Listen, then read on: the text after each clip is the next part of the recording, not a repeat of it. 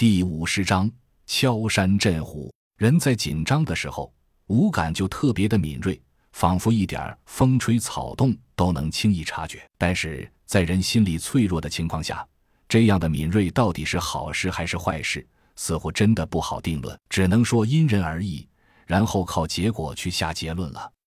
五号是 A 十三团的一名机械化步兵营长。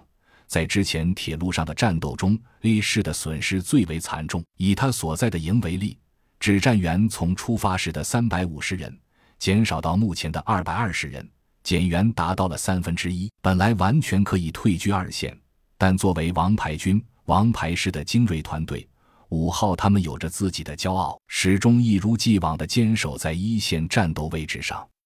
根据战术安排，为打好这次歼灭战。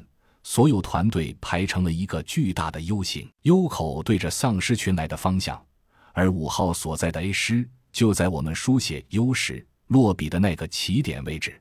丧尸的先头团队到了，虽然只是卫星云图上黑色块的一个小角，但已然乌泱乌泱、密密麻麻的，就像羊场上晾晒的麦子，互相挤擦着，舔着腐烂破败的脸，向着人类阵营涌来。五号站在装甲车的座椅上，上半身从打开的顶盖探出去，观察着军情。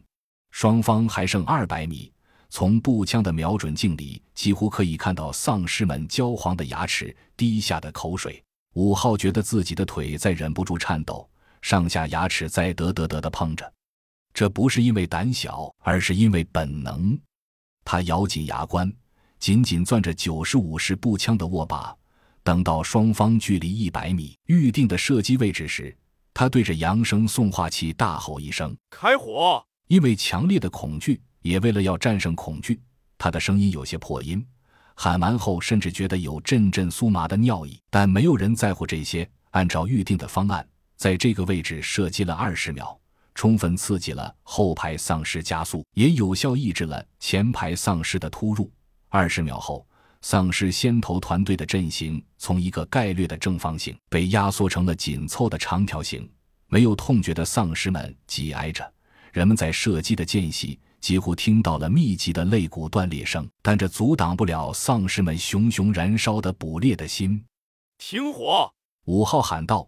周围一片停火声此起彼伏，那是其他分队的指挥官在下命令：后撤到第二阵地。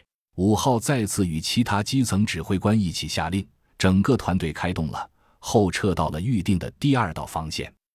预计有几百万的丧尸以及其密集的阵型踏入了刚才第一防线的位置。